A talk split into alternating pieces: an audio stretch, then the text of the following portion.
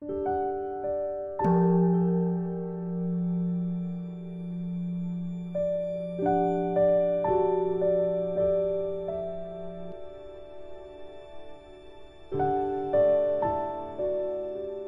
家好，很高兴又到了我们一起学习广论的时间了。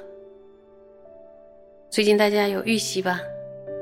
今天呢，我们学习三百六十八页第五行就是广论，然后在广论的校订本呢是在第七十六页呃第二行。如果准备好了的话，就跟我一起看原文。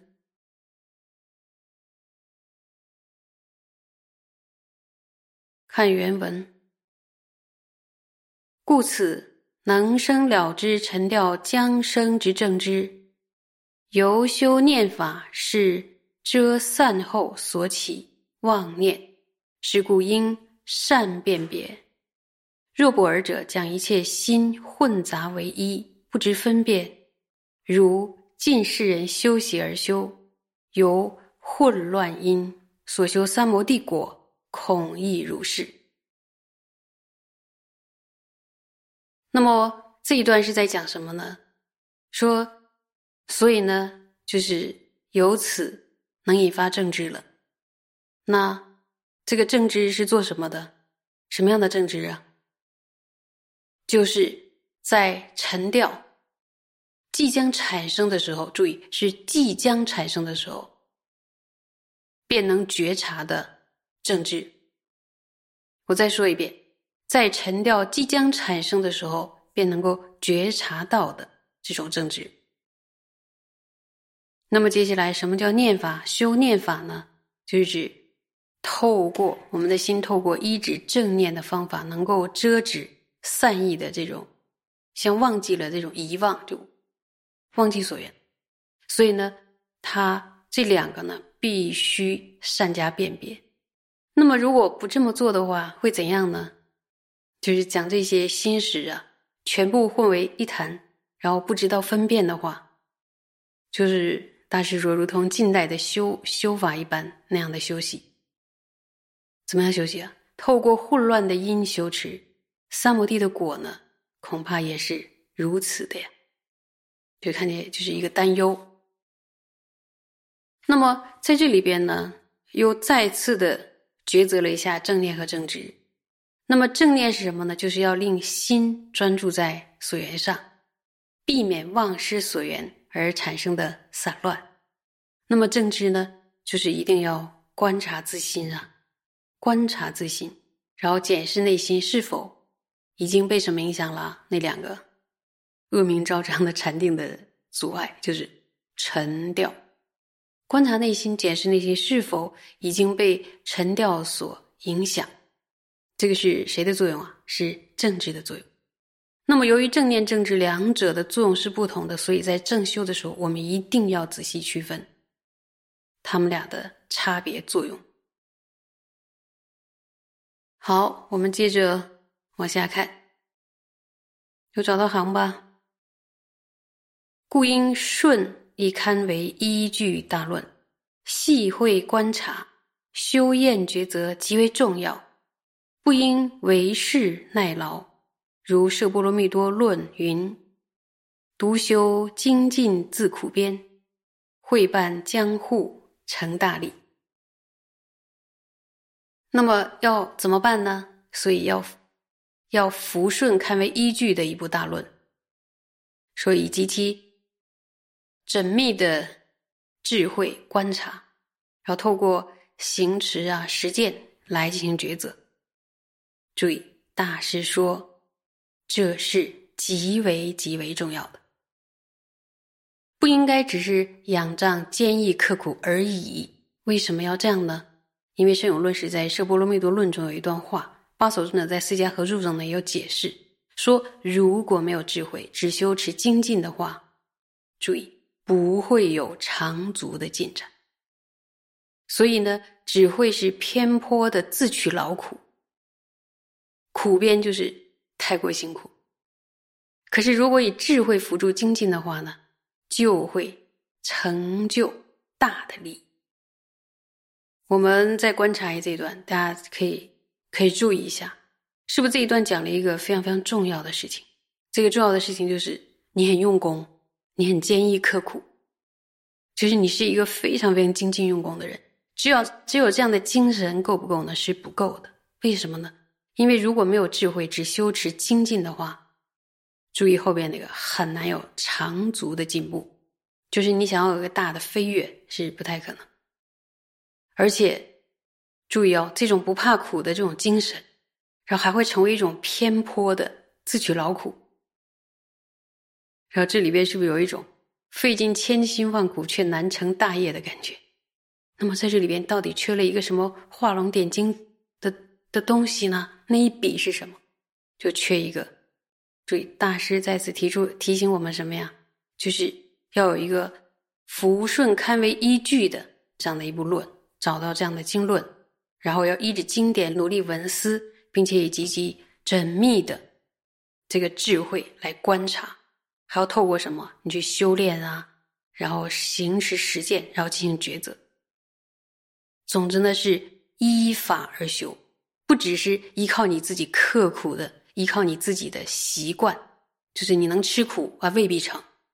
要依靠经典来修行，反复的行持验证自心是否服顺于教典。所以大师语重心长的提醒我们说，这是极为重要的呀。有没有发现，在这个地方呢，又教给我们一个用功的诀窍？如果知道这一点的话呢，肯定会少受很多的辛苦，少走很多冤枉的路。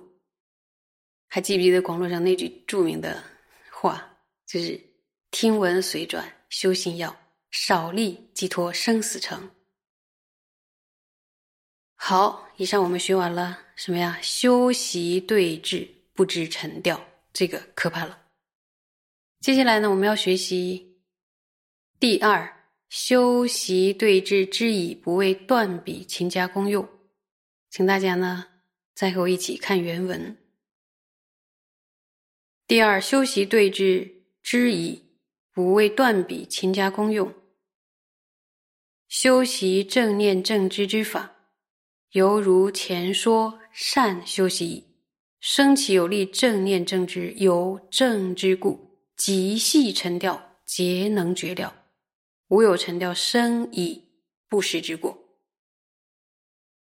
那么第二课呢？说一指虽然已经辨识，却不勤于断除沉掉的对治品。他们想说这是在讲什么呢？那我们可以把它细分一下，说我们要医治一种对治品，这个是很显然这是要对治的。那么是什么样的对治品？要对治什么呢？没有看书，要对治已经辨识沉掉，却不勤于断除沉掉的这样一个状态。就是这个时候，这个修行者已经能够觉察能沉和掉的状态。那我问一下，请问用什么认识的？用什么觉察的？正知对吧？那么，如同前面所说的，透过善加行持维系正念与正知的方法，然后就会产生了强有力的。甚至是极其有力的正念正知，有力到什么程度呢？即使极其微细的沉掉，也都能够以正知察觉，所以不会有产生了沉掉却无法辨识的这个果实。那么换一句话讲，就是说沉掉已经来了，或者将要来了，可是呢，这个还无法辨识，这种问题已经不存在了。那么接下来呢？我们再看原文，往下看。然彼二者生以无间，不修破除功用，人而不起功用，不作行者，是三摩地极大过失。看到极大过失，他想说：“哦，又是一个什么问题呢？”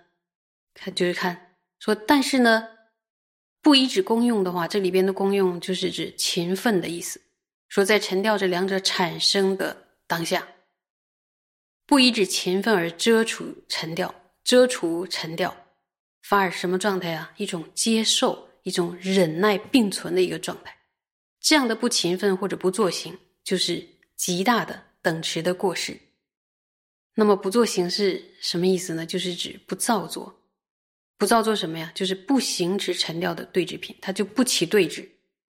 那么相反的呢，行持沉掉的对治品，就是八段行中的什么行啊？坐行。所以呢，呃，我们按照之前的方法，比如说依次的修学正念、正知，然后这个时候我们能不能够升起强大的正念呢？是可以的。然后强大的正念升起之后，我们的心会处在什么状态呢？就让我们的心能够安住在三所缘境，并且呢，能以正知觉察到细分的沉或掉，然后这样的话呢，就不会产生沉掉升起的时候却没有觉察这种过失。但是呢，察觉了沉掉升起之后就完了吗？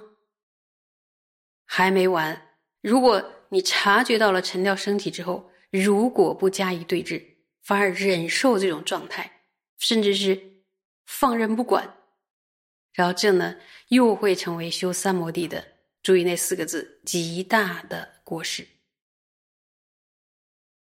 所以呢，当我们已经经过了一番修炼，能够认识沉掉了。我们已经检查出，哎，我这部修禅定的，就是我这个心灵，假如是一个仪器的话，它已经出现某种干扰，就是干扰故障。那接下来呢，应该是解决这个干扰因素。可是呢，却没有精进的去把这个解决方案做出来，没有没有去对峙的话，这是不是一种问题呢？也就好像知道知道了自己得了某种病。然后却不服药、不去治疗一样，问题是不会解决的。所以呢，已经辨识了沉掉，却不勤于断除沉掉，这种用功的状态，注意哦，这种用功的状态会成为修三摩地的极大过失。所以他不是认出来沉掉这个功夫就算完了，说啊，我认得你，那后面是不能懒、不能偷懒的，一定要勤于断除尘掉。所以你看他用功的状态是环环相扣、念念相继，然后这样的话一点都不能有疏漏，才能够修起没有过失的三摩地。那么我们想说，哎，这是一种过失就可以了。为什么大师用了这么强调的语句说这是极大的过失？那么如果这是极大的过失的话，又怎么对治呢？又别着急，然后到下一讲呢，大师就会告诉我们。今天呢，就讲到这儿，敬请期待，谢谢。